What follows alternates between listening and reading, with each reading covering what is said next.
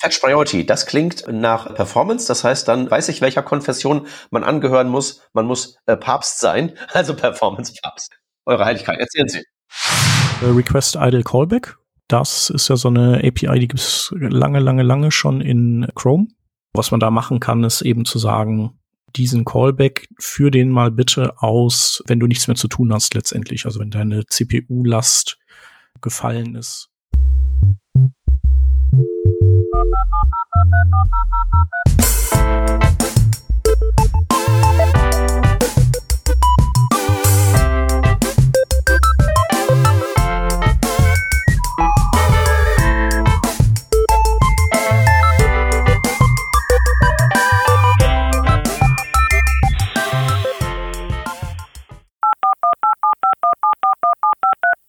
Liebe Hörer und Hörerinnen, feiert am 7.1. von 15 bis 18 Uhr mit uns die 600. Podcast-Episode bei einem einzigartigen Online-Event, denn wir veranstalten eine Fishbowl-Diskussion.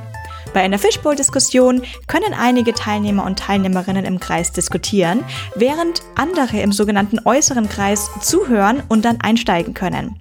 Wir freuen uns sehr auf diese interaktive und dynamische Form für einen Austausch zwischen uns Webdevs. Meldet euch über den Meetup-Link in den Show Notes an und seid Teil dieses spannenden Formats. Wir freuen uns schon sehr auf euch. Und jetzt erstmal viel Spaß bei der folgenden Revision.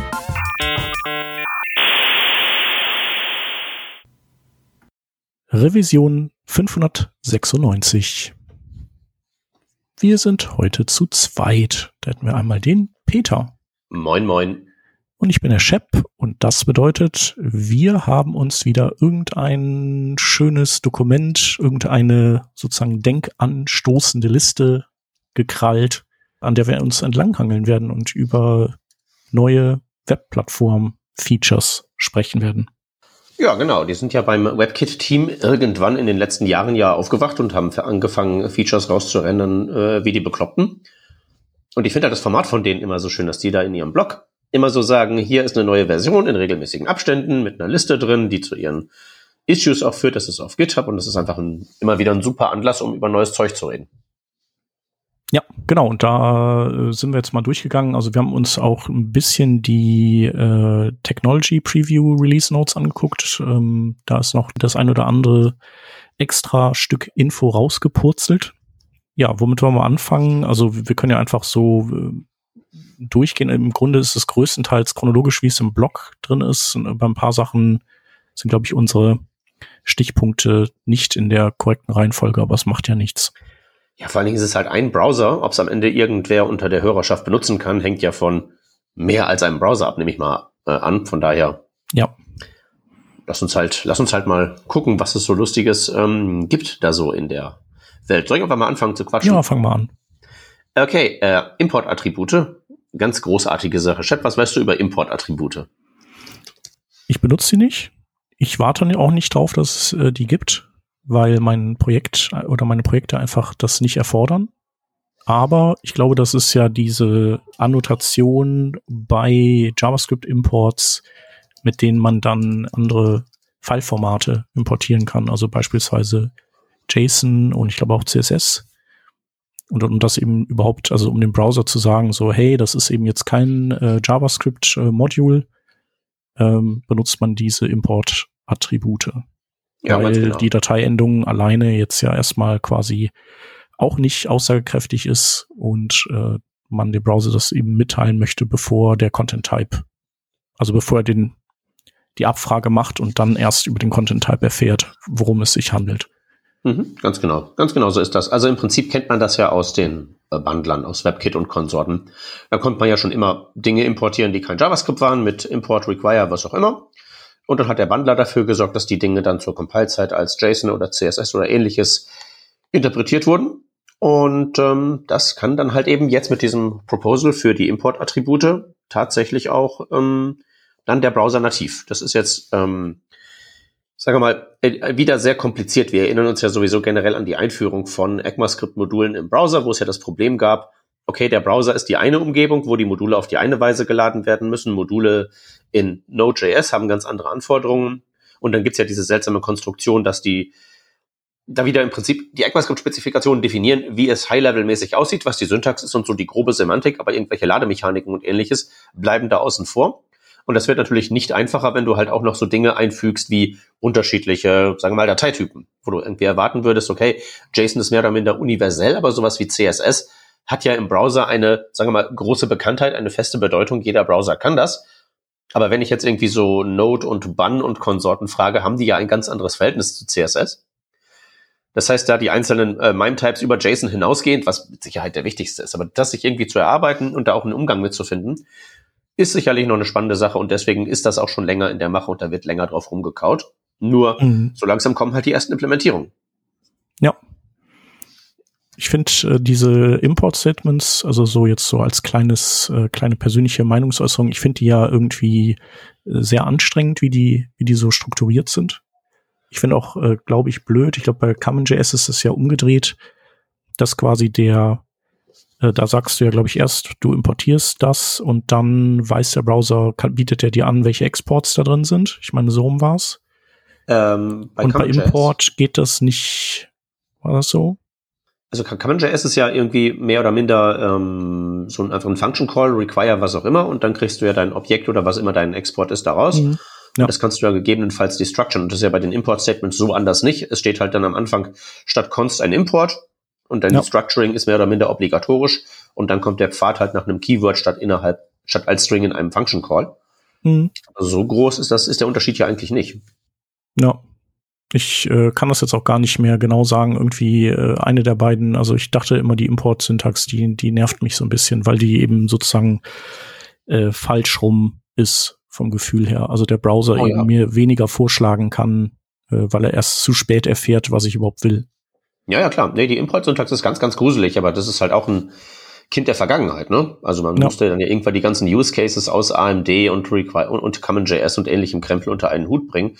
Und dann ist das, was da rauskommt, notwendigerweise viel zu kompliziert, klar. Ja. Ja. Aber ist halt eben so, hey, ähm, das ist aber eigentlich nicht wirklich der Fun Fact über äh, die Import-Attribute. Aha.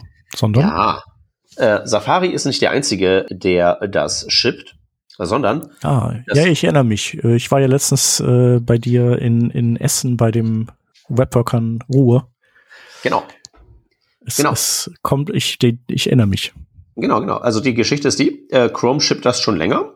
Und das Problem ist, die haben halt ein früheres Proposal geschippt. Die Syntax jetzt ist, import irgendwas from irgendwas anderes. Dann kommt die Syntaxergänzung man nimmt das with-Keyword, das jetzt ja nicht mehr in Modulen vom with-Statement besetzt ist, denn das with-Statement ist ja im Strict-Mode, also in Modulen verboten, also ist das Keyword frei geworden. Das besetzt man jetzt, sagt also import irgendwas from Dateipfad with und dann kommt da eine Annotation hinter, die das Dateiformat beschreibt. Und das würde im Fall von JSON einfach bedeuten with in Schweifklammern type Doppelpunkt JSON Schweifklammer zu. Mhm. Und das Schöne mit Chrome ist, als die es geschippt haben, ähm, haben sie halt noch eine ältere Version der Spezifikation äh, verwendet, wo das ähm, Ding nicht Import Attributes heißt, hieß, sondern Import Assertions und das Keyword nach dem normalen Modul-Import war nicht with, sondern assert. Und jetzt hat sich die Spezifikation geändert. In Chrome ist das Zeug aber schon so lange geschippt und es gibt einen nicht insignifikanten Teil von Webbrowsern, ähm, ja, von, von, von Webseiten, die das schon benutzen. Und jetzt werden sie sich halt eben in der Situation wiederfinden, das ist jedenfalls Stand der Diskussion, der entsprechende Issue ist in den Show Notes verlinkt, dass sie sozusagen mit einem Feature, das noch gar nicht fertig ist. Das befindet sich jetzt in Stage 3 und einige mutige, also Safari und Chrome schippen das jetzt, aber sie haben bereits jetzt ein Legacy-Problem, weil sie halt diese Assert-Syntax in die Welt getragen haben und werden wahrscheinlich bis ans Ende aller, Ta aller Tage ähm, das Assert-Keyword als Alias für das With-Keyword in dieser Modul-Attribut-Syntax ähm, weiter supporten müssen. Was ich ja ganz, ganz großartig ähm, so finde, also eben Beispiel für, wie sehr man den Geist bei Webstandards einfach nicht wieder in die Flasche zurückbekommt. Ja, ja, wobei, äh, ich glaube, das Chrome-Team, das hat ja so äh, für sich bestimmte Metriken, dass, also so, wenn unter so und so viel Prozent von Webseiten irgendwas benutzen, dann ist es okay, auch was äh, zu deprecaten. Das haben die auch schon gemacht, aber wahrscheinlich ist die äh, Prozentzahl einfach zu hoch hier. Ja, und man muss ja bedenken, wenn du Chrome bist, ist äh, Prozent deiner Nutzerschaft, egal wie viele Nulls da nach dem Komma noch kommen, bevor eine Nicht-Null kommt, immer noch sehr, sehr viel. Und speziell ja. jetzt bei, bei Chrome, das, das beinhaltet ja alles mögliche, Chrome-spezifische Apps, möglicherweise irgendwelche andere Krempel, der äh, sozusagen Chromium einfach mitschippt, sowas elektronmäßiges. Also das ist ja endlos viel, was ja auch für die teilweise äußerst schwer wahrzunehmen ist. Also was immer die ja messen an aktiven Nutzern, ist ja wirklich so ein unteres Limit und nicht irgendwie eine realistische Schätzung oder gar ein oberes Limit. Mhm. Und was hätte dagegen gesprochen, äh, ist einfach bei dann sozusagen äh, wissend, dass dem, dass das eben so ist, also analog zu äh, hier den Mutools Fails und der Reaktion darauf eben zu sagen, okay, dann äh, lass uns einfach bei Assert bleiben. Also warum haben die das nicht gemacht? Äh, daran erinnere ich mich jetzt gerade nicht genau, was das war. Lalala, Scroll, Linz. Ich erinnere mich jetzt gerade nicht, was die Motivation für den Wechsel war. Mhm. Andererseits, ich meine, wir reden davon, dass das damals halt irgendwie so Stage 2 war. Und in Stage 2 ist halt die Syntax einfach mal nicht festgenagelt, sondern wirklich nur eine Diskussionsgrundlage. Insofern, ähm, ja, wäre es halt irgendwie sozusagen auch falsch, ähm, zu einem Zeitpunkt, wo sowas wie Syntax nicht festgenagelt ist. Na, sagen wir mal so, ist halt so ein bisschen, wenn ich jetzt wirklich Spezifikationsschreiberin bin, ist das ja wirklich deren Problem. Möglicherweise habe ich halt eben, kriege ich meinen mein Paycheck von Google, okay, sicherlich, aber andererseits arbeite ich mich jetzt hier durch diesen Prozess durch, der ja wohl definiert ist und der ja auch so mit gutem Grund ist, wie er ist. Ja, und sonst würde es, ja, ein bisschen ist das so. Es würde sozusagen das Verhalten belohnen. Wer immer zuerst was schippt, durch die normative Kraft des Faktischen, schafft halt dann die Standards was halt zu einem gewissen Grad irgendwie so ist, aber sonst auch echt ein bisschen, also ganz so einfach ist es ja nicht. Mhm. Ich habe letztens mal probiert, tatsächlich, ich mache jetzt nächste Woche, nächste Woche einen Workshop, wo ich so ähm, auf so einer Java-Konferenz bin und ich mir so die, die, zum Ziel gesetzt habe, ich will so, ähm, ich habe das so einen Zero-to-Hero-Workshop genannt, wo ich wirklich so die ganzen Backendler mal wirklich so up to speed bringen möchte. Und ich habe halt überlegt, was der sinnvollste Ansatz dafür. Und du könntest natürlich einfach mit denen hingehen und sagen, hier, das ist Next.js, das ist React, das ist so der, der kürzeste, direkteste Weg für dich, eine moderne Web-App zu bauen. Und ich dachte mir, wäre ja eigentlich viel spannender, sozusagen zu erklären, warum man überhaupt bei sowas wie Next.js und React landet. Man kann das ja finden, wie man will, aber es ist ja sozusagen eine Abfolge von Überlegungen und Entscheidungen, die einen von HTML-Seite mit ein bisschen Skript und ein bisschen CSS dahin führen und sozusagen diesen Weg einfach mal zu skizzieren und zu erzählen, warum die Welt sich in der Konfiguration befindet, wo man so eine Webseite baut, ist ja vielleicht der wertvollere Ansatz und deswegen mache ich das so und zu dem Zweck mhm. habe ich mal probiert, mir so im Prinzip so äh, Webtechnologie so quasi wie einen Staatsaufbau vorzustellen. Also wer äh, hat so, so sozusagen, wer macht die Gesetze, wer hat Vorschlagsrecht, Vetorecht und so Gedöns und habe halt einmal versucht, so, so ein ähnliches Ding, wie man das ja aus seinem aus Schulbüchern und ähnlichem kennt, mal versuchen so, so aufzumalen. Und es ist halt wirklich irgendwie so ein komisches Hybridregime, ne? wo irgendwie alles so ein bisschen reinregiert und so, aber du hast halt alle möglichen, sagen wir mal, Mächte, die da irgendwie so reinwirken. Halt eben Browser einerseits, Standards andererseits, aber du kannst halt eben auch ein MooTools programmieren und dann sagen, hier so, jetzt bin ich hier mein kleiner Fürst und habe dir mal so gesagt, wo es lang geht oder wo es definitiv nicht lang geht. Und deswegen ist das halt immer so, so glaube ich, auch einfach nicht sinnvoll, darüber so klar nachzudenken, irgendwie so, warum hat man es nicht anders gemacht? Mhm. Naja, weil sich halt eben sozusagen die Kräfte zu diesem Zeitpunkt, als die Entscheidung getroffen wurde, in einer Konfiguration befanden, wo das halt nicht stattgefunden hat. Deal with it, weil der Geist geht eh nicht wieder in die Flasche. Äh, abputzen, weitermachen, würde ich sagen. Ja.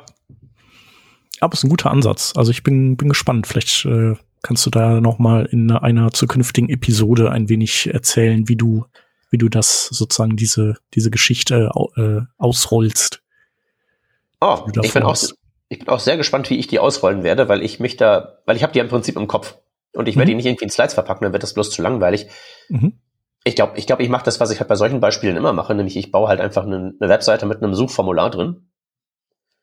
Und daran kannst du ja alles entlang erzählen. Dann hast du ja so HTML und Semantik kannst du daran erzählen, Barrierefreiheit kannst du daran erzählen, Styling kannst du daran erzählen, Herausforderungen von Styling kannst du daran erzählen. Also, ne, warum kann ich den Button nicht in die richtige Schrift versetzen? Ja, okay, geht nicht ganz so einfach. Mhm. Ähm, und das kannst du dann ja auch mit React bauen, das kannst du dann serverseitig rendern, das kannst du dann mit irgendwie so einem relativ simplen Bildprozess ja auch machen. So viel Next.js kriege ich auch noch hin, dass ich das damit rausrendere. Und du kannst es sozusagen einfach immer so durchmutieren und jede, jeden Folgeschritt mit einer vorherigen Geschichte so motivieren. Ja. Und das heißt, ich glaube, ich mache halt irgendwie so zehn Slides mit meinen wichtigsten Bildern, unter anderem halt eben diesem Schaubild. Und der Rest wird gelive-coded und dann schauen wir mal. Mhm. Ja, naja, es liegt halt, äh, ich würde sagen, ist ja auch viel einfach das, ähm, das äh, ja, Leute ankamen, Dinge noch irgendwie in einer gewissen Art und Weise verbessert haben gegenüber dem, wie vorher Webseiten gebaut wurden und diese Dinge ja dann sozusagen äh, fester Bestandteil, also quasi feste Grundanforderungen dann werden mit der Zeit, dass man das, also das auf jeden Fall in der Art und Weise äh, haben möchte und so steigert sich dann natürlich, steigern sich die Ansprüche und die Komplexität und dann irgendwann äh, kann man gar nicht umhin, als eben Schützenhilfe in ja, Frameworks und Tools zu suchen. Naja, oder du integrierst das halt in deine Realität rein, weil ab einem gewissen Punkt, ab einem gewissen Abstraktionslevel spielen die Dinge auch jenseits von Tools keine Rolle mehr. Also du hast ja wirklich teilweise absurde Konstruktionen da im Browser, aber wenn es dann wirklich hart auf hart kommt und du ein Problem lösen willst, spielt das wirklich eine Rolle. Also ich fühle mich da ja immer so erinnert an, äh, ich habe ja nichts mit Computern gelernt, ich habe ja Geschichte und Film studiert und da erinnere ich mich natürlich an das Heilige Römische Reich und das Fürstbistum Osnabrück wo irgendwie so 30-jähriger Krieg war und die Katholen und die Evangelien haben sich gegenseitig die Hölle heiß gemacht. Und dann hat man sich ja beim Westfälischen Frieden dann irgendwie darauf geeinigt, wie es jetzt läuft. Und hat dann halt irgendwie so aufgeteilt, hier, hier die Katholen, da die Evangelien, bla Keks. Und hat man halt teilweise auch absurde Situationen sich gebastelt, wie irgendwie im Fürstbistum Osnabrück, wo, wenn ich mich recht erinnere, das einfach so geregelt wurde, dass man sich nicht einigen konnte. Was wird's denn jetzt? Und dann haben sie einfach das durchgewechselt. Mhm. So, dann ist halt der Chef äh, äh, so lange Kathole, bis einer abtritt und dann kommt dann halt ein anderer hin und dann wechseln die halt so durch. Was halt irgendwie schon, sagen wir mal, ein relativ absurdes Implementierungsdetail ist. Andererseits, wenn du da der Nachbar von dem, von dem Laden bist und du willst da irgendwie einfach mit denen einen Deal machen, warum auch immer, ist dir ja das Detail letztlich egal, sondern da sitzt halt ein, einer, der hat was zu melden und dann verhandelst du halt mit dem und findest dich damit ab. Und dann ist es mal einfacher, mal schwieriger, je nachdem, welchem Team du jetzt so angehörst, aber ist am Ende halt nicht wirklich so wichtig, warum das ist, sondern es ist halt eben so. Und dann findest du dich damit ab. Und so sehe ich halt sehr viele von diesen Macken auch in so Webstandards drin. Oder, Shep, fühlst du dich in deinem JavaScript-Alltag von null und undefined, was ja wirklich so das Fürstbistum Osnabrück von JavaScript ist, fühlst du dich davon irgendwie nachhaltig irritiert oder ist das einfach so in dich rein integriert? Das ist in mich rein integriert. Ja, genau. Es ist halt einfach viel so, ist so, okay, äh, wundert mich jetzt einfach nicht mehr äh, weitermachen. Genau, so. Und genau da werden wir halt eben auch landen mit vielen, vielen anderen Sachen. Einziger Unterschied ist halt eben, da kann man sich halt wunderbar drüber lustig machen, wenn man sowas hat wie eben unser Meetup da letzte mhm. Woche. Ja, Okay, nächster Punkt, äh, Fetch Priority. Ähm. Fetch Priority, das klingt ähm, nach äh, Performance, das heißt, dann äh, weiß ich, welcher Konfession man angehören muss. Man muss äh, Papst sein, also Performance Papst. Papst. Performance Papst, genau. Eure genau, also ich, genau, Fetch Priority, äh, denke ich, äh, sollten alle kennen, haben wir ja auch schon ein paar Mal besprochen. Der Browser hat halt intern äh, eine Prioritäten Reihenfolge, wie er bestimmte Typen von Ressourcen abfrühstückt. Und wenn man eben da ein wenig mikromanagend ähm, Einfluss nehmen möchte drauf, zum Beispiel das Hero-Bild hoch priorisieren und andere Bilder auf der Seite, die nicht lazy sind, aber halt trotzdem nicht so wichtig, dann runter priorisieren möchte, dann äh, ist Fetch Priority als äh, HTML-Attribut oder auch als ähm, äh, Fetch äh, äh, das Mittel der Wahl. Hm. Okay, ich bin sicher, ich habe das, ich, ich das schon mal gefragt. Ähm, Gibt es da nicht, wenn ich mir so, wenn ich mir das so vorstelle und ich setze da irgendwie jemanden dran, der oder die nicht so wahnsinnig viel Plan hat, oder oder mhm. man wird von jemandem durch die Gegend kommandiert, der oder die nicht so wahnsinnig viel Plan hat, ist da nicht die Gefahr des Anwenderfehlers relativ hoch? Ja, ja, doch. Äh, genau, also am besten ist, also so ein bisschen, das ist ja so ein bisschen wie mit äh, Aria. Also äh, erst, die erste Regel von ARIA ist, äh, benutze kein ARIA. Ähm, und so ist es hier auch. Also die Browser sind ja schon, die, die haben ja schon gute Gründe, warum sie bestimmte Ressourcen mit bestimmten Prioritäten laden. Und am Ende ist der Outcome kam eigentlich immer der ideale. Aber ähm, genau, manchmal gibt es eben Personen, die das anders sehen und dann kann man da noch ein bisschen feintunen. Aber wenn man jetzt zum Beispiel hingeht und auf alles äh, Fetch Priority High setzen würde, dann wäre am Ende eben so, dann, dann würde nichts mehr priorisiert geladen. Ähm, ich glaube, weniger schlimm ist es, wenn man die Fetch Priority runtersetzt. Ich glaube, das ist äh, dann weniger destruktiv. Genau, also das sollte man eben dann wirklich sehr, sehr, sehr ähm, begrenzt einsetzen. Also mhm.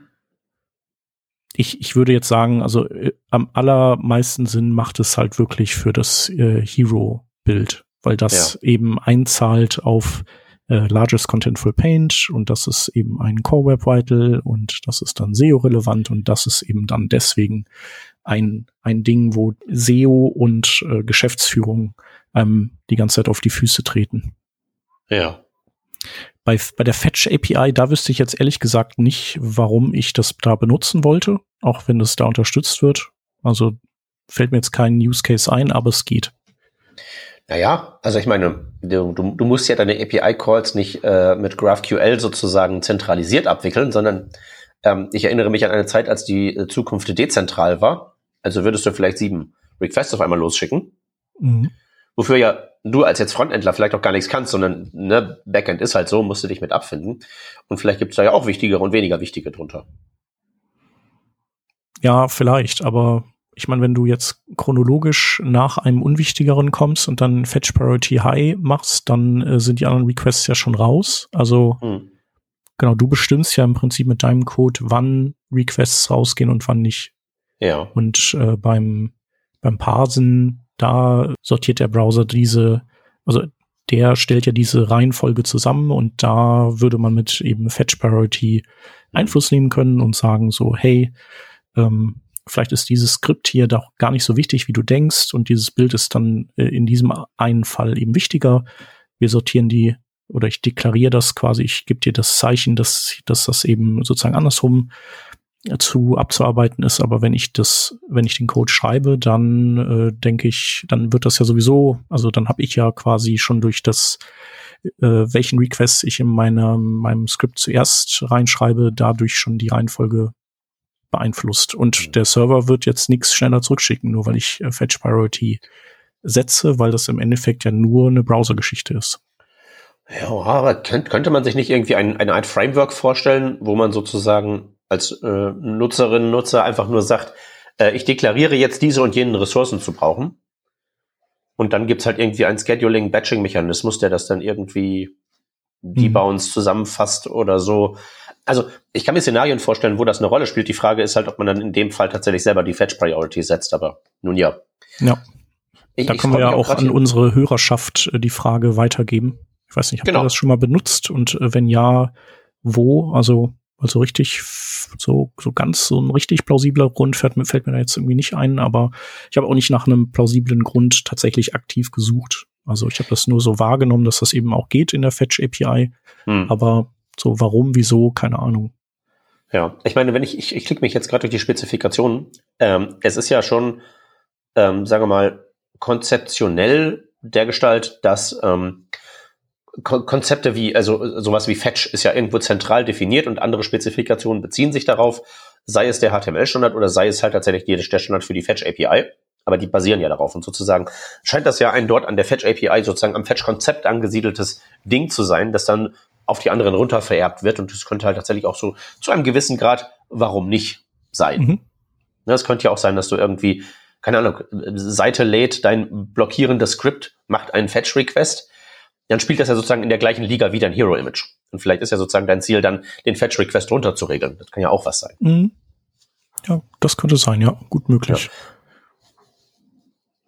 Genau, dann haben wir äh, Request Idle Callback. Das ist ja so eine API, die gibt es lange, lange, lange schon in äh, Chrome. Ich dachte eigentlich, dass es das schon vorher in Safari gegeben hat, aber dem ist nicht so. Also ich weiß wohl, dass Chrome lange der einzige Browser war, der das unterstützt hat. Mhm.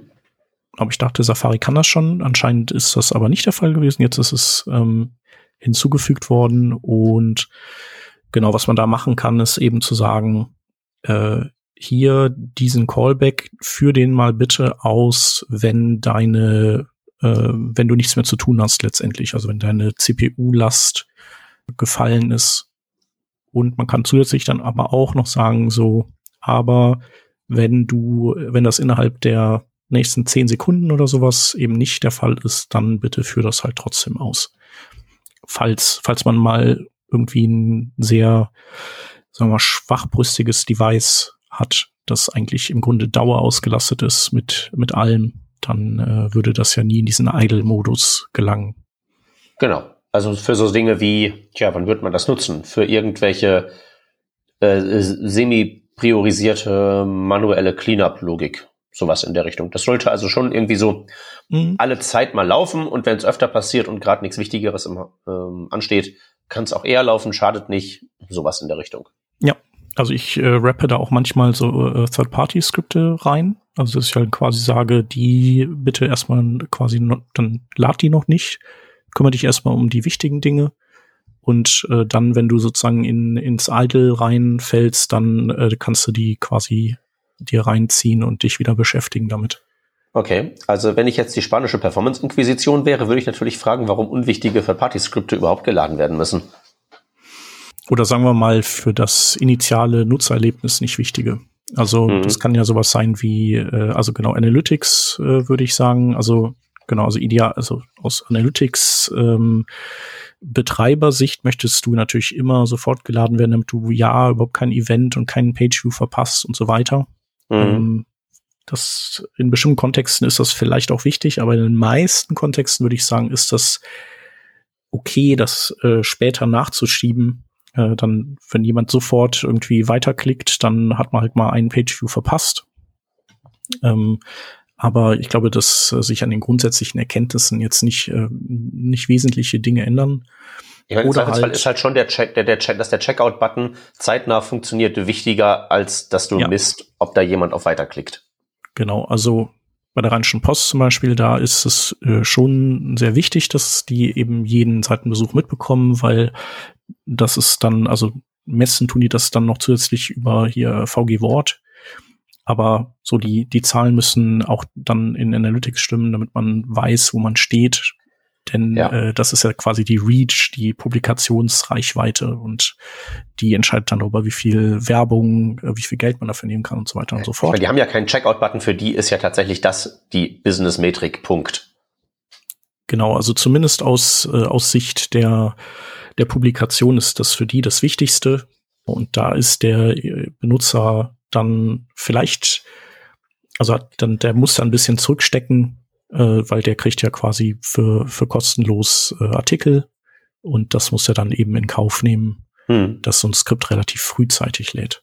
Ja. Oder es gibt auch so Dinge wie vielleicht irgendwie Hotjar, was ein also ein gutes Tool ist, mit dem man so irgendwie gucken kann, wo was worauf klicken Menschen am meisten und dann so Heatmaps bauen kann oder man kann auch irgendwie so äh, Screen Recordings dann ähm, äh, machen, wenn es irgendwie Probleme gibt und dann kann man die replayen und so und sehen, was hat denn die Person eigentlich, also wie, was hat die denn gemacht auf der Seite, dass dieses Problem dann am Ende aufgetreten ist. Weil das ist mhm. ja auch mhm. manchmal schwer rauszukriegen, so, was haben sie denn gemacht? Nix.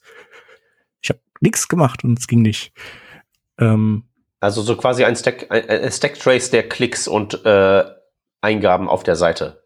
Genau. Mhm. Aber auch das, ähm, das ist jetzt nichts, was sofort da sein muss, finde ich. Mhm. Ja, ja, und ich würde auch sagen, alles, was so dekorativen Charakter hat, oder? Ich könnte mir halt gut vorstellen, irgendwie so das Skript, das das Syntax-Highlighting macht. Wichtig ist, dass das Zeug erstmal gerendert wird und wenn dann hinterher da ein paar Buchstaben rot und ein paar grün werden, ist das von eher nachgelagerter Wichtigkeit. Vielleicht wäre das ja auch ein Kandidat. Sicherlich besser, als da blockierend auf dem DOM rumzuprügeln. Genau, ist halt die Frage, also so, je mehr äh, ähm, auf dem DOM rumprügelnde Dinge gleichzeitig sind, desto mehr zieht sich dann irgendwie sozusagen die, die Gesamtfertigstellung nach hinten.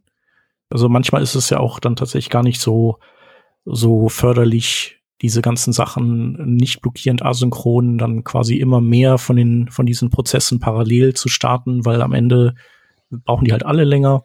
Und äh, dann, ähm, also bin ich dann manchmal ein Fan von blockierend und sequenziell, aber dass eben so die, die äh, wichtigen Sachen so zuerst die vollen Ressourcen genießen und bekommen und äh, dann eben äh, mit Request Idle Callback, das ist dann halt quasi nochmal eine extreme Version von, ähm, von einem Defer oder sowas. Ja, aber ich meine, das wäre ja zumindest etwas, also klar, es wäre gut, wenn man das alles gleich behandeln könnte, aber es stellt sich natürlich auch bei jedem gegebenen Projekt die Frage, na, danach, was lässt sich denn überhaupt rauslösen? Also was ist überhaupt tatsächlich meine Manövriermasse? Wenn man wirklich alles unter Kontrolle hat, klar, kann das mhm. im Prinzip jedes Skript sein, aber wenn man sich in so einem großen Ding bewegt, wo irgendwie alle möglichen Stakeholder in unterschiedlichen Komplexitätsschichten, die ja auch unterschiedliche Abstraktionsniveaus bereitstellen, ist dann halt eben wirklich die Frage, was ist da überhaupt an, an manövrierbarem Zeug da? Was ich halt Ja. in dem Kontext super fände, wäre, wenn man irgendwie so Request Idle Callbacks so hätte. Also vielleicht, dass man da dem dann irgendwie so eine Art Generator geben könnte, von wegen, es sollten irgendwie relativ zeitnah diese Dinge passieren. So, eins, zwei, drei. Und nicht einfach nur so eine Funktion. Mhm. So, dass man das so portioniert ausführen kann. Ja. Also ne, kriegt man natürlich irgendwie mit vertretbarem Aufwand gebastelt, aber Mhm. gerade bei Aber du sowas würde könntest ich, vielleicht, äh, du könntest ja einen Generator bauen, des, und der yieldet immer, also bei Request Idle Callback. Dann, Ja, klar. äh, und theoretisch müsste er dann in dem Moment, wo er yieldet und einen neuen Task startet, dann ist der Rechner auch nicht mehr idle, dann ist, dann kann auch der nächste theoretisch nicht mehr, also geyieldet werden erstmal. Ja, ja klar. Aber du müsstest halt eben so eine Runtime bauen. Mhm. Also, wo ich auch denke, eigentlich müsste ja sowas, eine Generator Runtime, eigentlich auch ein mehr oder minder so ein Browser Primitive sein, denke ich mir halt eben. Weil ich meine, wir haben ja sowieso eine offizielle, Async Await ist ja nichts anderes als das. Konsumiert die Dinger, äh, anpackt, packt die Promises aus und macht dann mit Next weiter, wenn das Promise Ergebnis oder Fehler geliefert hat. Und das lässt sich ja generalisieren. Du kannst ja sozusagen sagen, mach weiter, wenn. Und das könnte ja sein ein Timeout, ein Request Animation Frame oder eben ein Idle Callback. Und das sind auch nur 20 Zeilen, die man bauen muss, aber es sind halt immer die gleichen 20 Zeilen. Mhm. Ähm, warum gibt's das nicht irgendwie in fertig eingebaut? Ja, gebe ich dir recht. Liegt aber wahrscheinlich einfach daran, dass äh, die, also Request Idle Callback gab es ja, glaube ich, noch bevor es dieses, äh, bevor es Promises gab. Also so alt ist das, glaube ich, schon. Ja, aber das macht ja nichts. Ich meine, was ich ja wirklich nur haben möchte, ist ja eine native Funktion, der ich sagen Mhm. kann, erster Parameter Generator, äh, zweiter Parameter ist sozusagen die Interleaving-Funktion. Mhm. Ne? Und dann ist das ja einfach nur so ein Bing-Bong Switchen auf. Mhm. Also ne, im Prinzip, was du beschrieben hast. Du musst ja im Prinzip nur sagen, mache was, dann krieg ich Next, dann äh, irgendeine Aktion starten, eine asynchrone Callback reinstecken, wenn der Callback feuert, wieder Next machen. Ja. Es ist ja wahrlich nicht, nicht, nicht so kompliziert zu schreiben, nur im Detail halt eben dann doch, von wegen, ah, hier, äh, Garbage Collection und was nicht alles. Und es ist halt eben immer das Gleiche. Und ich muss halt immer, wenn ich davon rede, weil ich davon halt ein tendenziell eher großer Fan bin, für so Scheduling von langlaufenden, blockierenden Operationen, muss ich den Leuten das halt jedes Mal von vorne erklären, statt denen einfach zu sagen, hier hast du Funktion, schmeiß die beiden Dinger rein und dann kannst du so Kram machen wie deine zwei Sekunden dauernde Blocking-Operation einfach mal so interleaven mit einem Mhm. Request Animation Frame. Und dann kannst du halt so Sachen machen wie einen Fortschrittsbalken bauen mit so Abbrechen-Button, was ja normale Menschen einfach in den Wahnsinn treibt, dass das halt eben nicht geht. Du kannst nicht einfach zwei Sekunden rechnen und dann einen Abbrechen-Button haben, das geht halt Mhm. gar nicht. Und da musst Ja, du da halt gibt's ja noch die äh, ist Input Pending API, die übrigens von Facebook beigesteuert wurde. Ist Input pending? Genau, wo du quasi abfragen kannst in deiner Loop, ob gerade ein Input, also wenn jemand äh, den Button drückt, dann äh, ist dieser State auf äh, True gesetzt. Und dann kannst du quasi sagen, aha, okay, jemand, äh, also der in Input ist sozusagen äh, angefordert oder gemacht. Und Mhm. jetzt, ähm, und dann kannst du eben darauf reagieren und vielleicht deine Loop erstmal unterbrechen. Ja, das ist eine, das kommt dem, was ich gerade so skizziert habe, sehr nahe. Aber wenn keiner inputet, wird halt mein Fortschrittsbalken auch nicht animiert. Mm, naja, doch, das wäre dann äh, im Grunde hast du, du hättest eine Loop, wo du quasi immer ein Prozent hochzählst und das, diesen Fortschrittsbalken weiter an- animierst. Und in der Loop würdest du aber ist Input pending abfragen und wenn dem so wäre, dann, oder meinst du, dass dann während der Input abgearbeitet wird, dann der, der auch nicht weiter gerendert wird? Ja, mein Fortschritt, mein, mein Szenario ist kein Input. Ich drücke, ich drücke auf Go. Mhm. Es laufen äh, zwei Sekunden lang synchrone Operationen ab und dann ist Mhm. irgendwann fertig. Und Ja. ich würde gerne über diesen Zeitraum die Möglichkeit haben, dass jemand auf den Abbrechen-Button drücken kann, was Mhm. diese API mir bieten würde. Aber wenn Mhm. niemand drauf drückt, will ich halt eben den, die, die, die User Experience haben, dass der Fortschrittsbalken sich langsam füllt. Aber das könntest du ja dann haben, oder? Was spricht dagegen? Wenn ich einfach in einem Loop dauernd sage, und jetzt wird der Fortschrittsbalken einen Pixel größer, aber dazwischen rendert, rendert niemals jemand ein Frame, weil ich ja dann direkt den nächsten Teiltask mache von meinem zweisekündigen Gesamtberechnungsprozess. Ich brauche ja Ah. irgendwo die asynchrone Atempause. Okay, verstehe, ja. Da hast du wohl recht, genau, weil man dann quasi der, weiß ich nicht, der Stack wird, kommt quasi nicht zu einem Ende und darum kommt auch kein, findet kein Rendervorgang statt. Ähm, genau, und deshalb. Es gibt noch was äh, anderes ähm, Neues. Ich glaube, das ist in einem Origin Trial drin. da kannst du tatsächlich, da gibt's, äh, was war das denn? Da gucke ich jetzt direkt mal rein. Active genau, wenn du googelst, erwähne ich mal kurz, Origin Trial ist ja im Prinzip ähm, äh, ein, ein, ein Feature-Flag auf einer Pro-URL-Whitelisting-Basis für Chrome, wo sie so ihre ganz abgefahrenen Experimente starten. Und ähm, genau, Scheduler Yield ist das, glaube ich. Da kannst du äh, provides a method for yielding control to the browser, which, which can be used to break up long tasks to improve responsiveness. Ja, perfekt. Hast du schon gefunden? Ja, ich, ich lese es gerade. Ja, das passt. Gut, perfekt. Mein Wunsch wurde erfüllt. Läuft. Ich werde mein Gemotze einstellen. Ich habe noch eine Sache hier gesehen, die wahrscheinlich auch damit zu tun hat, und zwar, äh, äh, was war das hier? Äh, warte mal, das war irgendwas mit, also es hatte was mit Pressure zu tun und äh, ich hatte den Eindruck, das hat was damit zu tun, äh, wie sehr der Browser gerade irgendwie äh, werkeln muss, aber vielleicht mhm. ist, also vielleicht habe ich es am Anfang gesehen und dann, ah, Compute Pressure. Genau. Warum äh, ist das eben weg gewesen? The Compute Pressure API offers high-level states uh, that represent the pressure on the system. It allows the implementation to use the right underlying hardware metrics to ensure that the user can take advantage of all processing power available. Okay. Aha, okay. Ist, ist mir jetzt aber auch neu. Äh, ja, kann ich jetzt auch nicht so unmittelbar in etwas überführen, was ich hm. machen möchte. Vielleicht kann man da irgendwie sowas machen wie äh, keine Ahnung, was, mit was habe ich, äh, mit was für einem Gerät habe ich zu tun? Ist das vielleicht irgendwie, hat, ist das CPU-constrained? Kann ich dann vielleicht irgendwie mehr auf die GPU auslagern oder sowas in der Art? Genau, ich lese das, äh, äh, die Interface-Definition so ein bisschen wie eine Art Observer, as in Mutation Intersection Observer, also von der API her.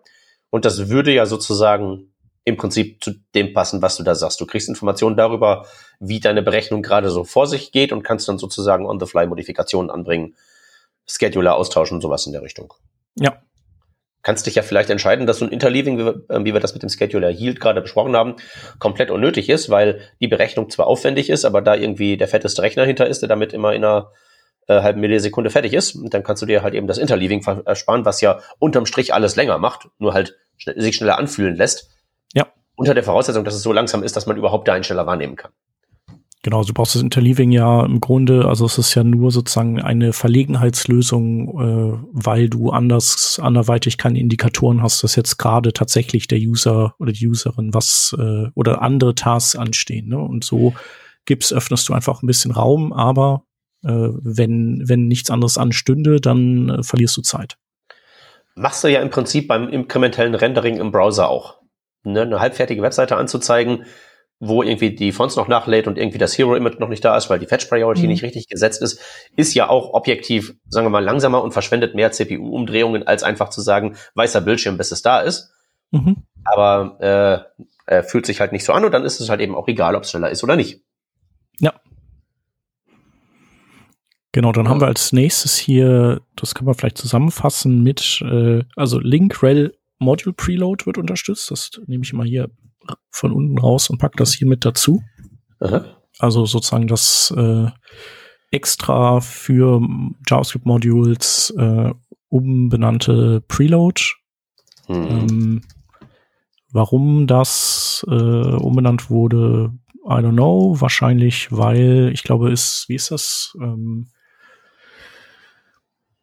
naja, genau, es sind halt eben keine JavaScript, wobei man könnte ja auch äh, Link, rel, preload as Module machen aber hat man nicht.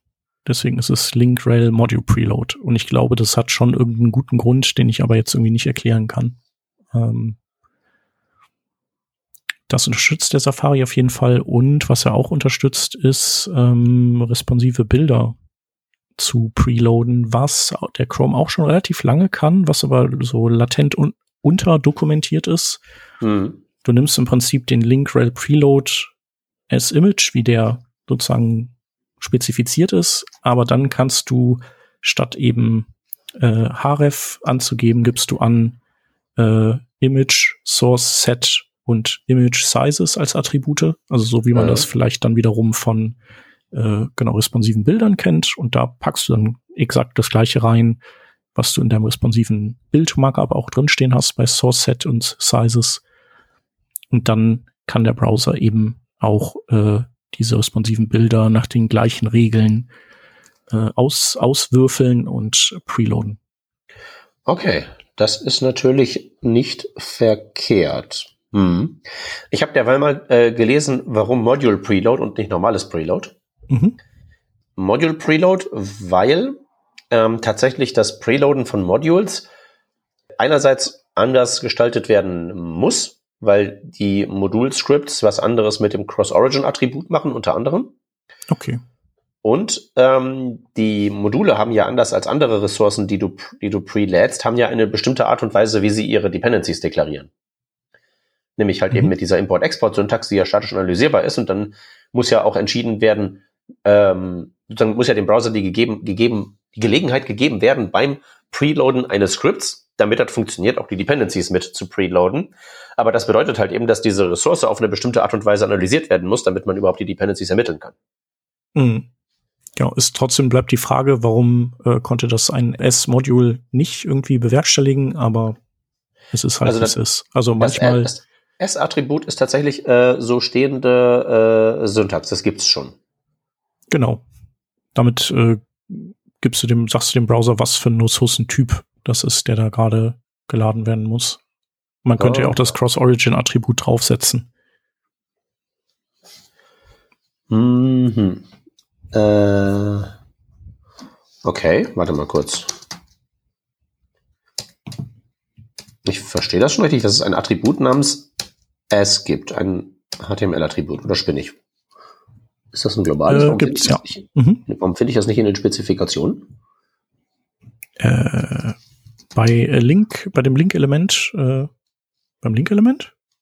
Äh, Link. Oder generell, ne? MDN Link Preload S. Mach ich mal hier. Zack. Von MDN müsste ich doch dann zur Speck kommen. S, da haben wir's. Potential Destination for a Preload Request. For Rel Preload und Rel Module Preload. Aha, du kannst also S mit Module Preload verwenden. Aber warum? Das sind doch eh nur Modules, da brauche ich das dann ja wieder nicht. Also wenn ich schon hm wenn ich schon rel Module Preload sage, dann, dann habe ich das ja schon so dermaßen spezifisch, da brauche ich ja dann keine anderen Infos mehr eigentlich. Nee, nee, nee, nee. Eine Oder ist es dann die An Annotationen dann wiederum diese, also das, was, worüber wir eingangs gesprochen hatten, dass du die Möglichkeit dann auch wiederum hast in HTML?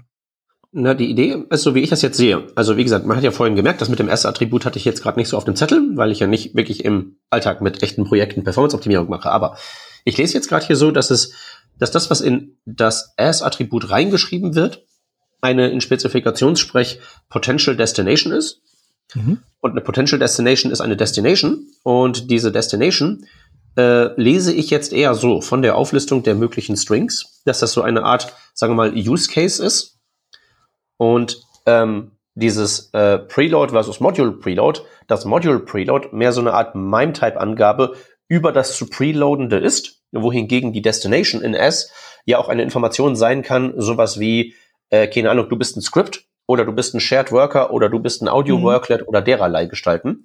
Genau. Und dann werden die vielleicht sozusagen anders auch behandelt dafür, ob die am Ende in einem Shared Worker zum Beispiel landen, was ja vielleicht wegen mehreren sagen wir mal, offenen Tabs, wo sich dann der Shared Worker da drin befinden muss und wo das dann verschiedene Instanzen der gleichen Webseite, des gleichen Origins sich irgendwie teilen, dass das irgendwie anders gehandhabt werden muss oder anders gesandboxed werden muss, wenn das irgendwie in so ein Worklet reinkommt. Mhm. Ja, dass das sozusagen dafür die interne Parallelisierung und das Abfrühstücken von wegen, was lade ich jetzt wie, gebraucht wird. Und dass die Anweisung halt eben mit dem Mann, mit dem Script Preload, nee, Module Preload, der Gestalt ist von wegen, guck rein nach den Dependencies, und die Destination halt eben ist, und das ist jetzt für dieses Audio-Worklet, äh, pass mal auf, dass du dein Cross-Origin und Konsorten richtig einstellst. So lese ich das. Okay.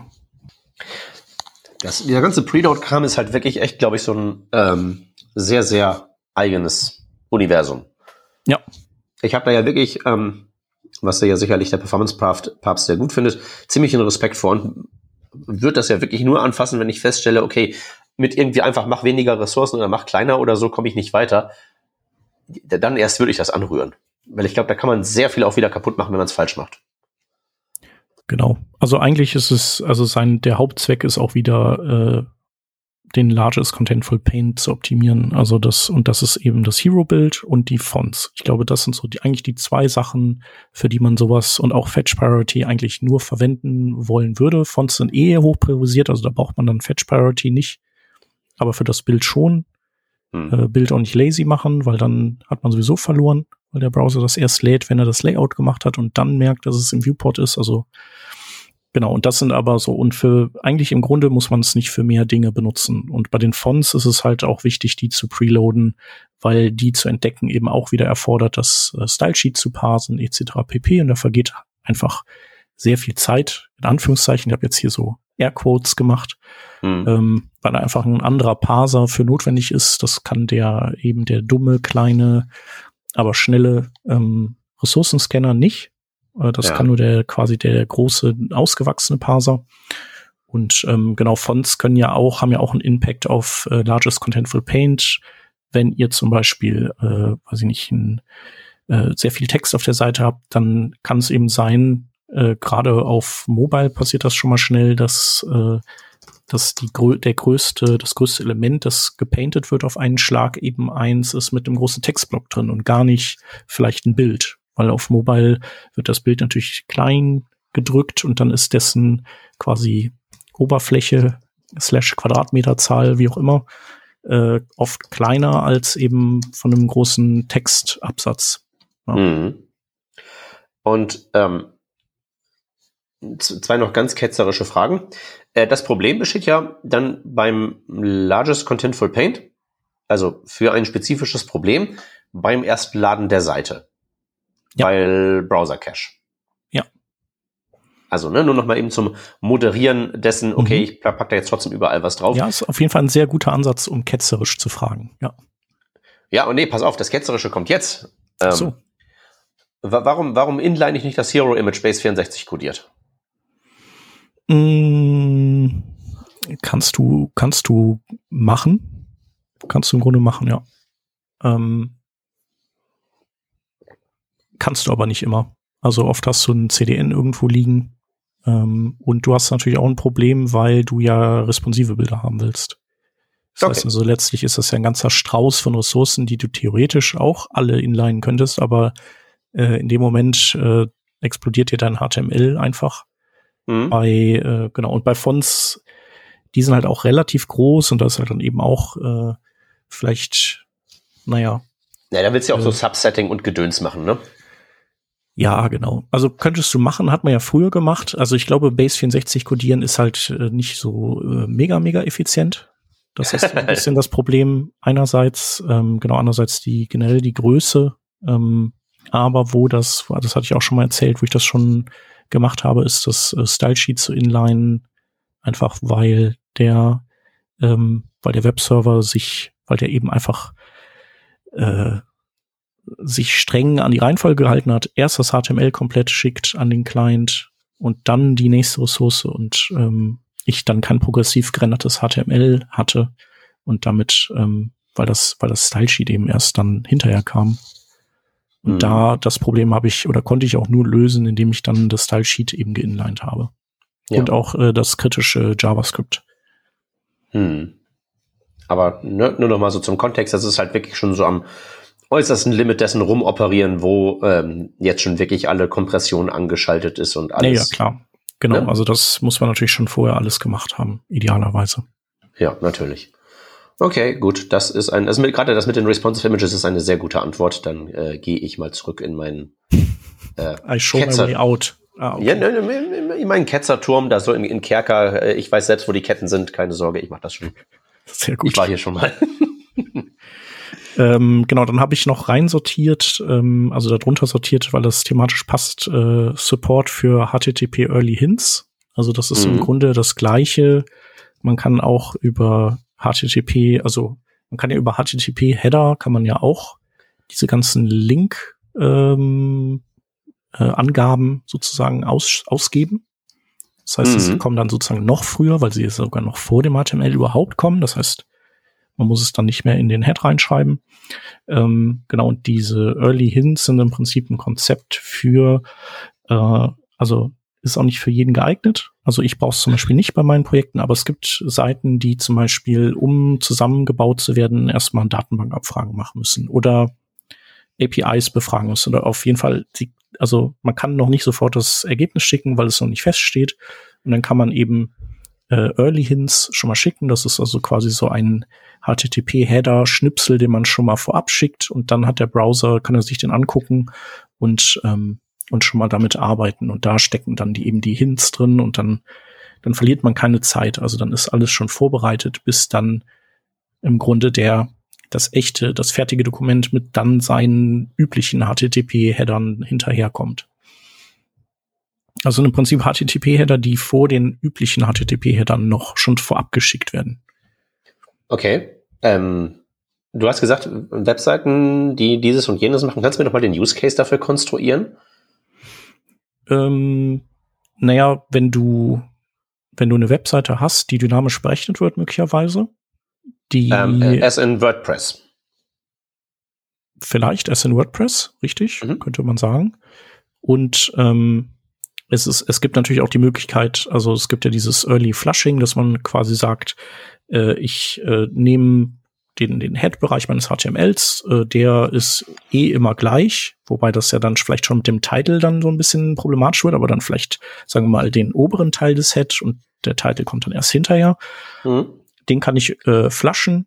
Äh, in PHP gibt's ja da dann auch die Möglichkeit, diese Buffer zu flashen und dann wird das quasi schon mal so als Fragment geschickt und ähm, so einen ähnlichen Charakter hat, haben halt die HTTP Early Hints, nur dass sie eben sich nicht, und dass sie nicht im HTML leben, sondern wirklich in der Browser-Server-Kommunikation, also in den, in den Metadaten sozusagen des Requests.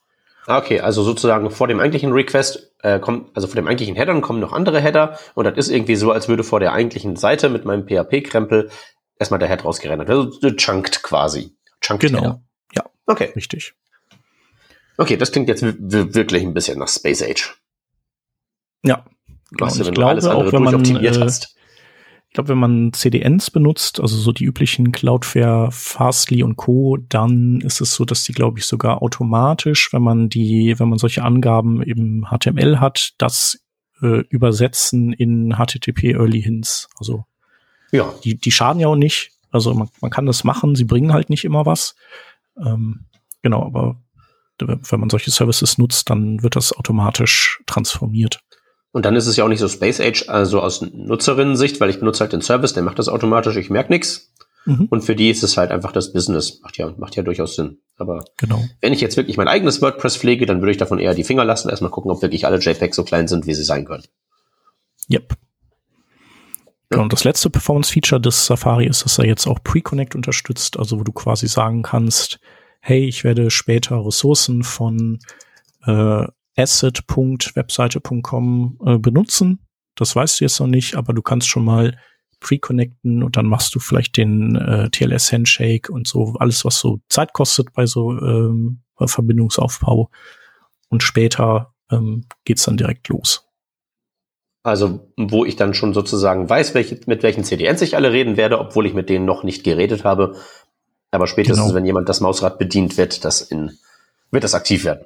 Genau, und da kann man auch, also ich äh, finde es auch nicht schlimm, da das ein oder andere Pre-Connection mehr reinzumachen, also weil manchmal ist es halt äh, dieses CDN, manchmal ein anderes und vielleicht nutzt man die auch nicht alle auf jeder Seite und dennoch ähm, äh, habe ich dann so die, die üblichen Verdächtigen, die pre-connecte ich dann einfach und dann ist auch gut. Ja, ich nehme an, solche Informationen, äh, wenn sowas wie DNS da einmal aufgelöst ist, merkt sich der Browser auch in irgendeiner Weise über eine Session hinweg. Also ja. irgendwie, ich habe meine Startseite, da kann ich ja schon mal zu allem pre-connecten, was man dann auch auf der, keine Ahnung, Kontaktunterseite sieht. Und auch wenn da niemand hinklickt, sollte es dazu kommen, ist kein Schaden, wenn ich auf der Startseite schon mal gesagt habe, das sind alle CDNs und Konsorten, mit denen man gegebenenfalls mal reden muss, weil der Browser sich das merkt und das nicht Verschwendung ist. Genau, also das ist auch tatsächlich so, also man muss auch immer unterscheiden, äh, viele, also der Dinge, über die wir sprechen, sind weniger relevant natürlich bei wiederholten Besuchen. Da ist es auch tatsächlich so, dass der Chrome-Browser, also wenn du da oben in die Omnibox zum Beispiel was eingibst, dann äh, und das deutet schon, also per Autovervollständigung darauf hin, dass du vielleicht irgendwie workingdraft.de lädst, dann guckt der halt intern nach, was zu welchen anderen Hosts musste ich mich da connecten und macht das auch schon tatsächlich in der Zeit ja. im Hintergrund. Ähm, aber es ist halt dennoch so, dass äh, also dass auf vielen Seiten die Leute nicht wiederkehrend sind. Also, mhm. also wenig, also es sind weniger wiederkehrende äh, Leute, als man äh, gemeinhin denkt. Und ähm, und dann, was so das ganze Preloaden und so angeht, da könnte man ja auch sagen, gut, das ist dann ja einmal im Cache und dann ist gut, aber heutzutage deployt man ja auch 38.000 Mal pro Minute und dann ist ja, sind ja im, quasi die Ressourcen auch immer alle, ähm, äh, werden ausgetauscht und das heißt also, selbst Leute, die regelmäßig auf eine Seite kommen, also im Fall von Pre-Connects jetzt weniger, aber was so das Preloaden und was so Caching angeht und so, die äh, kann man eigentlich so betrachten, als wenn die erstmalige Besucher sind. Naja, unter der Voraussetzung halt, dass du tatsächlich dieses Deployment-Muster so in der Form hast, ne? Ja. Also, ich habe da ja immer so ein bisschen, bisschen so Fürchtung davor, dass ich irgendwie da in meinem eigenen, in meiner eigenen Echokammer sitze, wo ich lauter mit so permanent Deployern sitze. Mhm. Wo es ja auch möglicherweise andere Existenzformen der Webentwicklung da draußen. Ja, ja gibt es. Aber ja? in den Projekten, also in denen ich bin, ist es, ist es schon so, dass, dass äh, die Ressourcen nicht äh, übermäßig lange stabil bleiben. Das ist klar. Und das ist ja auch oft so. Und das ist ja auch alles in Ordnung so. Nur ich finde das halt immer wichtig, bei den neuen Features dazu zu sagen, weil ich meine, du kannst ja mit dem, mit dem Tech-Stack, wie er sich heute, wie er sich gestern, wie er sich vorgestern dargestellt hat, problemlos eine Webseite hinbauen. Und ja. ne, Pre-Connect ist ja tatsächlich dann eine Optimierung, ähm, erstens, auf die man auch verzichten kann, gegebenenfalls, wo man sich jetzt nicht unter Druck gesetzt fühlen muss, von wegen, oh Gott, oh Gott, ich muss jetzt aber. Und zum anderen, wo es ja teilweise auch wirklich spezielle Use Cases und bestimmte, Voraus bestimmte Voraussetzungen gebunden ist. Ne? Gerade so bei, bei Performance habe ich halt, also das kennst du besser als ich, aber ich habe halt immer so ein bisschen, ehe ich darüber den Mund aufmache, echt immer sehr viel Sorge, genau einzuschränken, unter welchen Umständen das für was Gutes, weil da, glaube ich, die Cargo-Kult-Gefahr relativ hoch ist, dass die Leute dann das am Ende verwenden. Also Beschwörungsformeln, es geht nicht offensichtlich kaputt, es macht nicht offensichtlich was schlechter, aber auch kleine Sachen wie HTML-Attribute türmen sich halt eben auf und dann machen die am Ende gegebenenfalls nicht das, was man meint, oder das ist nicht wirklich hilfreich, es ist sogar schädlich, aber ganz marginal.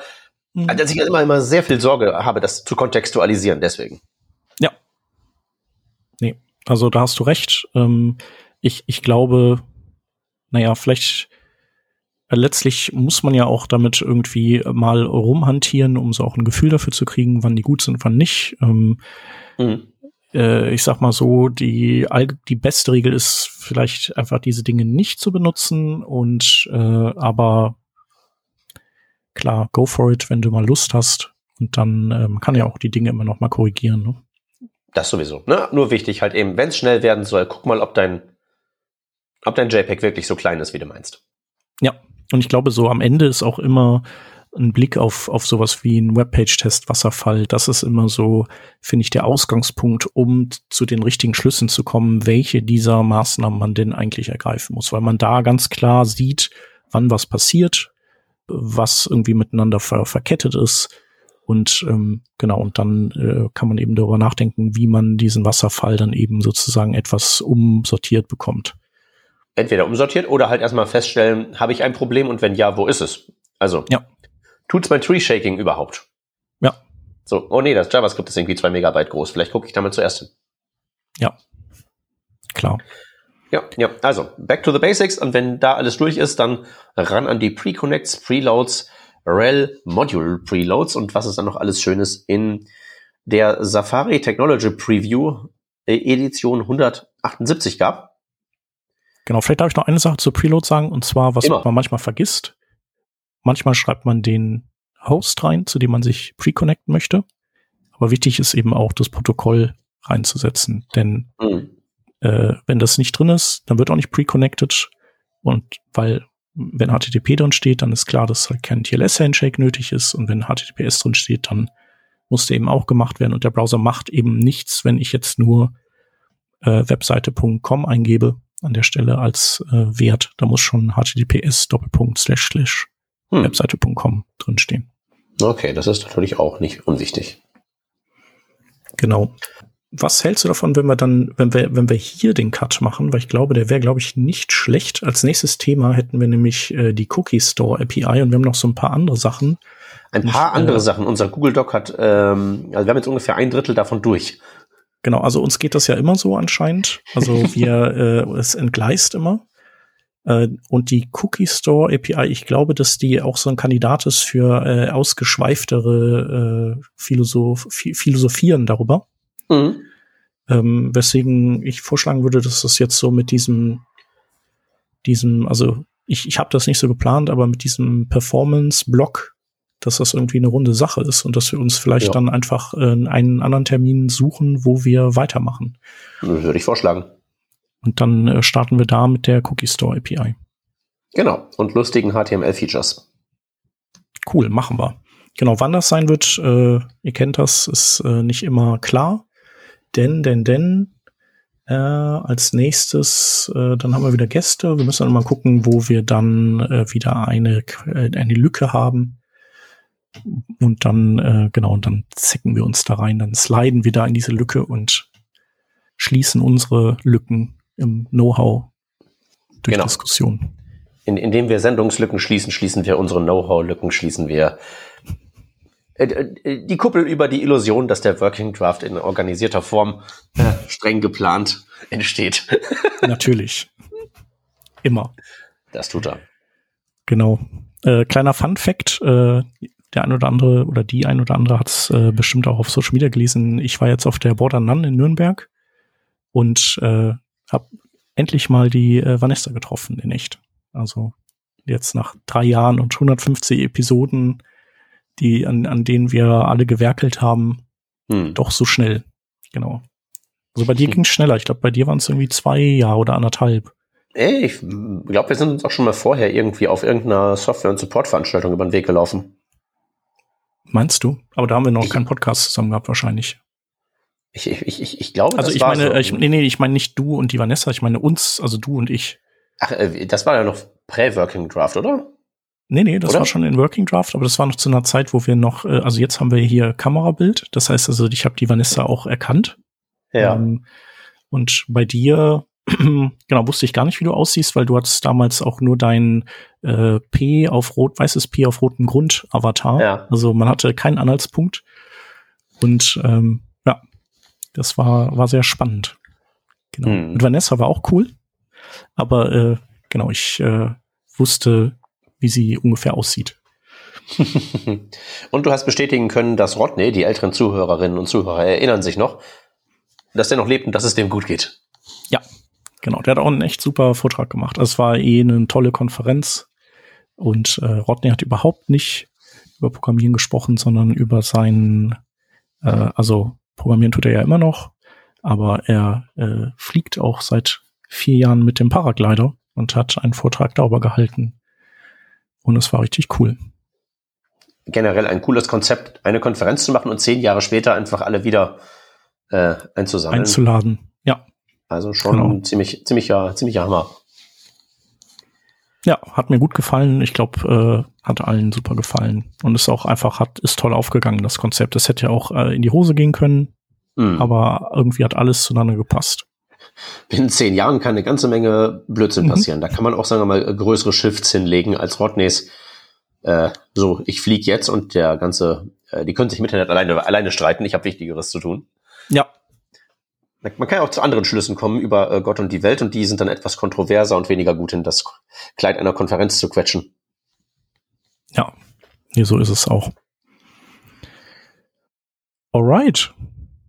Dann Gut. würde ich sagen, haben wir doch einen äh, schönen ersten von, äh, was weiß ich, N. vielen Teilen eingetütet. Von N. Von ich glaube, das kann man nicht sagen. Das Problem ist ja, die werden ihren dämlichen Safari noch weiterentwickeln. Und wer weiß, ob wir wirklich schneller sind, Sendungen aufzunehmen, als die da drin sind, auf den Deploy-Knopf zu drücken. Ja, das stimmt. Also es kann schon sein, wir haben ja ein bisschen Backlog. Äh, die, die andere, die eine oder an, der andere hat es vielleicht gemerkt, dass wir äh, zum Beispiel, dass wir, dass wir ein bisschen hinterherhängen, aber wir, wir haben so quasi ein Backlog, das aber wahrscheinlich über Weihnachten dann abgearbeitet wird. Also vermutlich ist äh, Safari 17.2 raus wenn äh, diese Folge rauskommt. Und dann gibt's sogar noch weitere Features, die wir hier gar nicht, ähm, von denen wir noch gar nichts ahnen. Hey, wir sind so schnell, wie wir können. Ja. Alright, dann vielen Dank. Dir einen schönen, einen schönen Start in die Woche. Danke, danke. Erfolg ebenso. bei deinen nächsten Erklärbär-Touren. Ja, die werden nicht so wild wie die letzten, von daher sollte der Erfolg eigentlich sicher sein. Mich kann nichts aufhalten. Sehr gut. Außer ein Husten vielleicht. Äh, Husten, ich dachte jetzt mehr so an andere große systemische Dinger, die mhm. auch mit äh, rot und weißen Auswürfen über die Schienenstränge dieser Republik zu tun haben. Vielleicht können die mich ja aufhalten, aber ich habe nicht vor, danach zu geben. Sehr gut. Dann äh, telefonieren wir uns einfach irgendwann wieder zusammen, wenn es passt. Und releasen, sobald es geht. So machen wir das. So machen wir das. Dankeschön. Dank fürs Tschüss. Zuhören. Genau, Input wie immer in unserem Slack. Bis dann. Tschüss.